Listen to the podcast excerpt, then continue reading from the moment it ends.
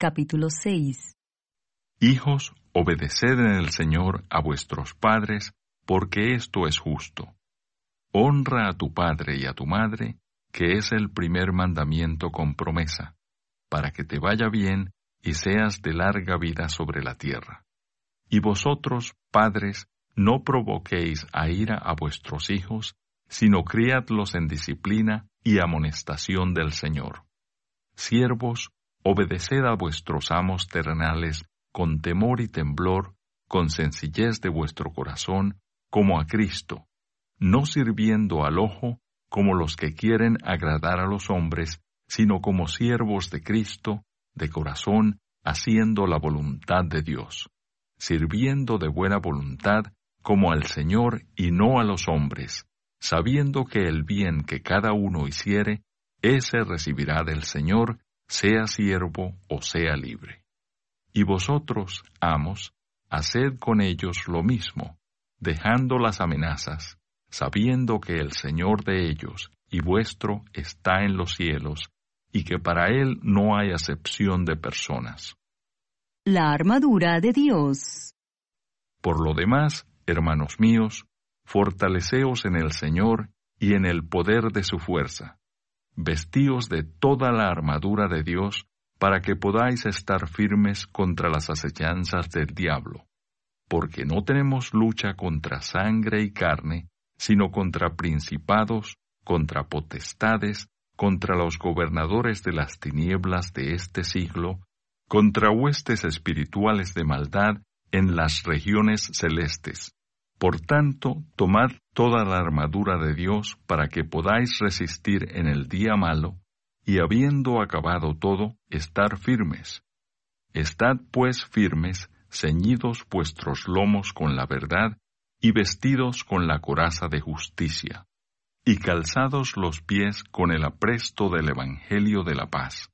Sobre todo, tomad el escudo de la fe, con que podáis apagar todos los dardos de fuego del maligno, y tomad el yelmo de la salvación y la espada del Espíritu, que es la palabra de Dios, orando en todo tiempo con toda oración y súplica en el Espíritu, y velando en ello con toda perseverancia y súplica por todos los santos, y por mí, a fin de que al abrir mi boca me sea dada palabra para dar a conocer con denuedo el misterio del Evangelio, por el cual soy embajador en cadenas, que con denuedo hable de él como debo hablar.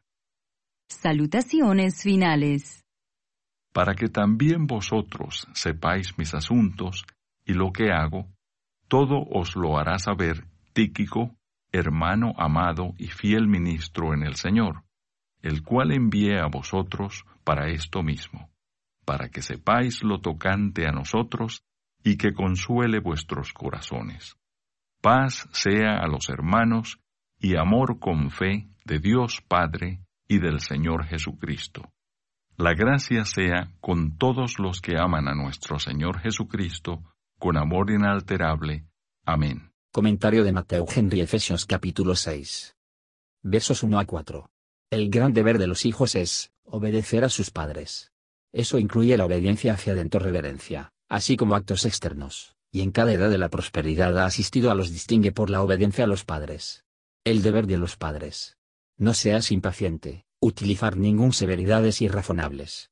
Encaja con prudencia y sabiduría con los niños, convencer a sus juicios y trabajar sobre su razón. Criadlos bien, en virtud de la corrección apropiada y compasiva y en el conocimiento del deber que Dios requiere. A menudo se descuida este deber, incluso entre los profesores del Evangelio. Muchos fijan sus hijos contra la religión, pero esto no es excusa para la desobediencia de los niños, aunque puede ser terriblemente ocasión. Solo Dios puede cambiar el corazón, sin embargo, Él da su bendición a las buenas lecciones y ejemplos de los padres, y respuestas a sus oraciones. Pero aquellos, cuyo principal afán es que sus hijos deben ser ricos y consumado, lo convierte de sus almas. No hay que buscar la bendición de Dios. Versos 5 a 9. El deber de los funcionarios se resume en una palabra, la obediencia. Los funcionarios de la antigüedad eran generalmente esclavos. Los apóstoles debían enseñar a los funcionarios y maestros de sus funciones, de hacer que se vería afectada males, hasta que la esclavitud debe erradicarse por la influencia del cristianismo. Funcionarios han de reverenciar los mayores de ellos. Han de ser sincero, sin pretender la obediencia cuando quieren decir desobedecer, pero que sirve fielmente. Y deben servir a sus amos, no solo cuando el ojo de su amo está sobre ellos, sino que debe ser estricto en el cumplimiento de su deber, cuando él está ausente y fuera del camino. Este audio y relación con el Señor Jesucristo hará que los hombres fieles y sinceros en todas las estaciones, no de mala gana ni por obligación, sino de un principio de amor a los maestros y sus preocupaciones.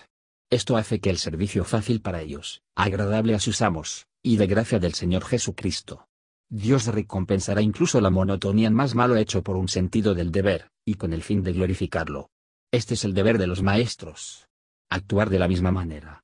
Sed justos a los funcionarios, como se espera que deberían ser para usted, mostrar al igual que la buena voluntad y preocupación por ellos, y tener cuidado en este documento a aprobar ustedes mismos a Dios. No seas tiránico y despótico, tiene una maestría de obedecer, y usted y no son más que compañeros de servicio con respecto a Cristo Jesús. Si señores y siervos considerarían sus deberes con Dios, y la cuenta de que poco tienen que dar a Él, serían más conscientes de su deber de uno al otro, y por lo tanto las familias serían más ordenada y feliz. Versos 10 a 18. La fuerza espiritual y coraje son necesarios para nuestra guerra y el sufrimiento espiritual. Los que quieran demostrar su valía para tener verdadera gracia, debe tender a toda gracia, y vestirse de toda la armadura de Dios, que Él se prepara y otorga.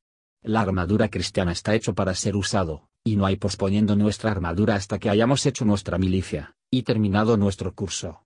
El combate no es contra la carne, ni contra solo nuestra propia naturaleza corrupta, tenemos que ver con un enemigo que tiene mil maneras de seducen a las almas inestables. La demonios asalto nosotros en las cosas que pertenecen a nuestra alma, y el trabajo desfigura la imagen celestial en nuestros corazones. Debemos resolver por la gracia de Dios, no ceder a Satanás. Al cual resistir y huirá. Si cedemos, recibirá suelo. Si desconfiamos sea nuestra causa, o nuestro líder, o nuestra armadura, le damos ventaja. Las diferentes partes de la armadura de los soldados con armas pesadas, que tuvieron que soportar las agresiones más feroces del enemigo, se describen aquí. No hay nadie por la espalda, nada para defender a los que dar marcha atrás en la lucha cristiana. ¿Verdad o la sinceridad? Es la faja. Esto se ciñe a todas las otras piezas de la armadura, y se menciona por primera vez. No puede haber religión sin sinceridad. La justicia de Cristo, que nos es imputada, es una coraza contra las flechas de la ira divina. La justicia de Cristo implantada en nosotros, fortifica el corazón contra los ataques de Satanás.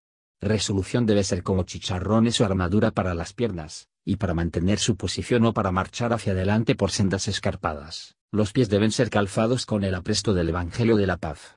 Motivos para la obediencia, en medio de los ensayos, deben extraerse de un conocimiento claro del Evangelio. La fe es todo en todo en una hora de la tentación. La fe, como confiar en los objetos que no se ven, de recibir a Cristo y los beneficios de la redención, y así derivar la gracia de Él, es como un escudo, une defensa a todos los sentidos. El diablo es el malo. Tentaciones violentas, por el cual el alma es inflamada por el infierno, son dardos que Satanás nos dispara. También, pensamientos duros de Dios, y como a nosotros mismos. La fe de aplicar la palabra de Dios y la gracia de Cristo, apaga los dardos de la tentación. La salvación debe ser nuestro casco. Una buena esperanza de la salvación, una esperanza bíblica de la victoria, se purifica el alma, y evitar que sea contaminado por Satanás. Para el cristiano armado para la defensa en la batalla, el apóstol recomienda una sola arma de ataque, pero es suficiente, la espada del Espíritu, que es la palabra de Dios se somete y mortifica malos deseos y pensamientos blasfemos a medida que suben por dentro, y respuestas incredulidad y error, ya que asalto desde fuera. Un texto sencillo, bien entendido, y con razón aplicada, a la vez destruye una tentación o una objeción, y somete al adversario más formidable. La oración debe fijar todas las otras partes de nuestra armadura cristiana. Hay otros deberes de la religión, y de nuestras estaciones en el mundo, pero hay que mantenerse al día momentos de oración, aunque establece y solemne oración puede no ser oportuno cuando otros deberes deben ser hechas, oraciones piadosas todavía cortos se lanzaron a cabo, siempre son tan. Debemos usar pensamientos santos en nuestro curso ordinario. Un corazón vano será vano en la oración. Debemos orar con todo tipo de oración, público, privado y secreto, social y solitario, solemne y repentina, con todas las partes de la oración, la confesión del pecado, petición de clemencia, y acción de gracias por los favores recibidos y debemos hacerlo por la gracia de Dios el Espíritu Santo, en la dependencia de, y de acuerdo con su enseñanza. Debemos preservar en peticiones particulares, a pesar de los desalientos. Debemos orar, no para nosotros, sino para todos los santos. Nuestros enemigos son poderosos, y nosotros somos débiles, pero nuestro Redentor es todopoderoso, y en el poder de su poderoso que pueden superar. Por lo cual debemos despertar a nosotros mismos. ¿No hemos, cuando Dios ha llamado, a menudo descuidado de responder? Pensemos en estas cosas, y continuamos nuestras oraciones con paciencia. Versos 19 a 24. El Evangelio fue un misterio hasta que dio a conocer por revelación divina, y es el trabajo de los ministros de Cristo a declararlo. Los mejores y más eminentes ministros necesitan las oraciones de los creyentes. Aquellos particular debe orar por los que están expuestos a grandes dificultades y peligros en su trabajo. Paz sea a los hermanos, y amor con fe. Por la paz, comprender toda clase de paz, paz con Dios, paz de conciencia, la paz entre ellos. Y la gracia del Espíritu, que produce la fe y el amor, y toda gracia. Estos que desea para aquellos en los que ellas iniciaron. Y toda la gracia y las bendiciones vienen a los santos de Dios, por Jesucristo nuestro Señor. La gracia, es decir, el favor de Dios, y todo bien, espiritual y temporal, que es de Él, es y será con todos los que por lo tanto aman a nuestro Señor Jesucristo con amor inalterable, y con ellos solamente. Gracias por escuchar y si te gustó esto, suscríbete y considera darle me gusta a mi página de Facebook y únete a mi grupo Jesús Answers Prayer.